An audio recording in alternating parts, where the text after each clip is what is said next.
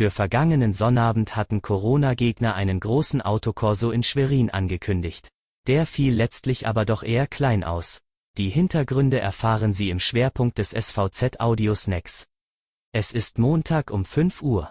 Guten Morgen. Was sonst noch wichtig ist.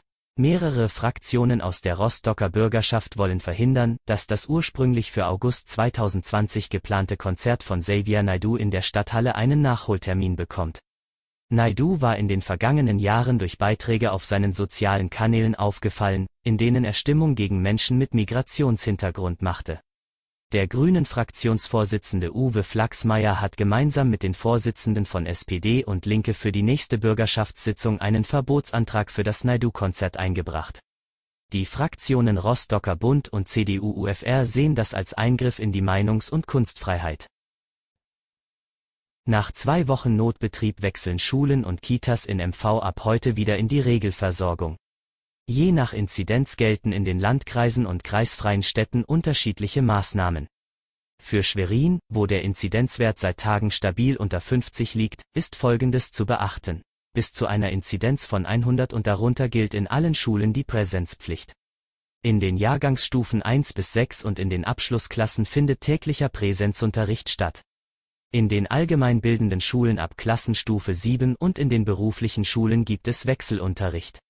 Hygienemaßnahmen haben weiter Bestand. Auch die Schweriner Kindergärten, Krippen und Tagesmütter können heute in den Regelbetrieb unter Pandemiebedingungen wechseln. Zum Schwerpunkt. Der für vergangenen Sonnabend angekündigte große Autokorso der Corona-Gegner in der Landeshauptstadt blieb eine Mini-Variante.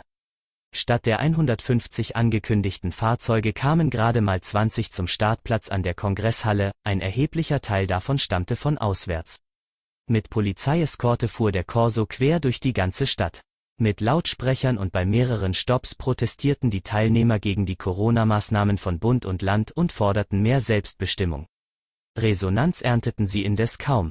Mehr Bewegung gab es bei den anderen fünf angemeldeten Demos.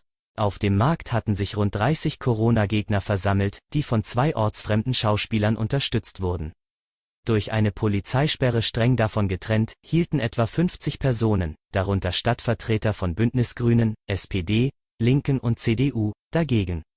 Wir überlassen den Corona-Leugnern nicht das Feld, wir sind die Mehrheit der Gesellschaft, betonte Veranstalter Andreas Katz.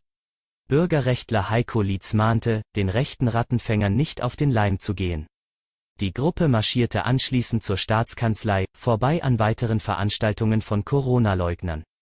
Etwa 100 hatten sich auf dem Platz am Beutel versammelt, rund 50 an der Siegessäule. Auch diese Demos verliefen nach Angaben der Polizei ohne Zwischenfälle. Das war Ihr Audiosnack. Alle Artikel zum Nachlesen und Hören gibt es wie immer auf svz.de-audiosnack. Die nächste Folge hören Sie Dienstag früh.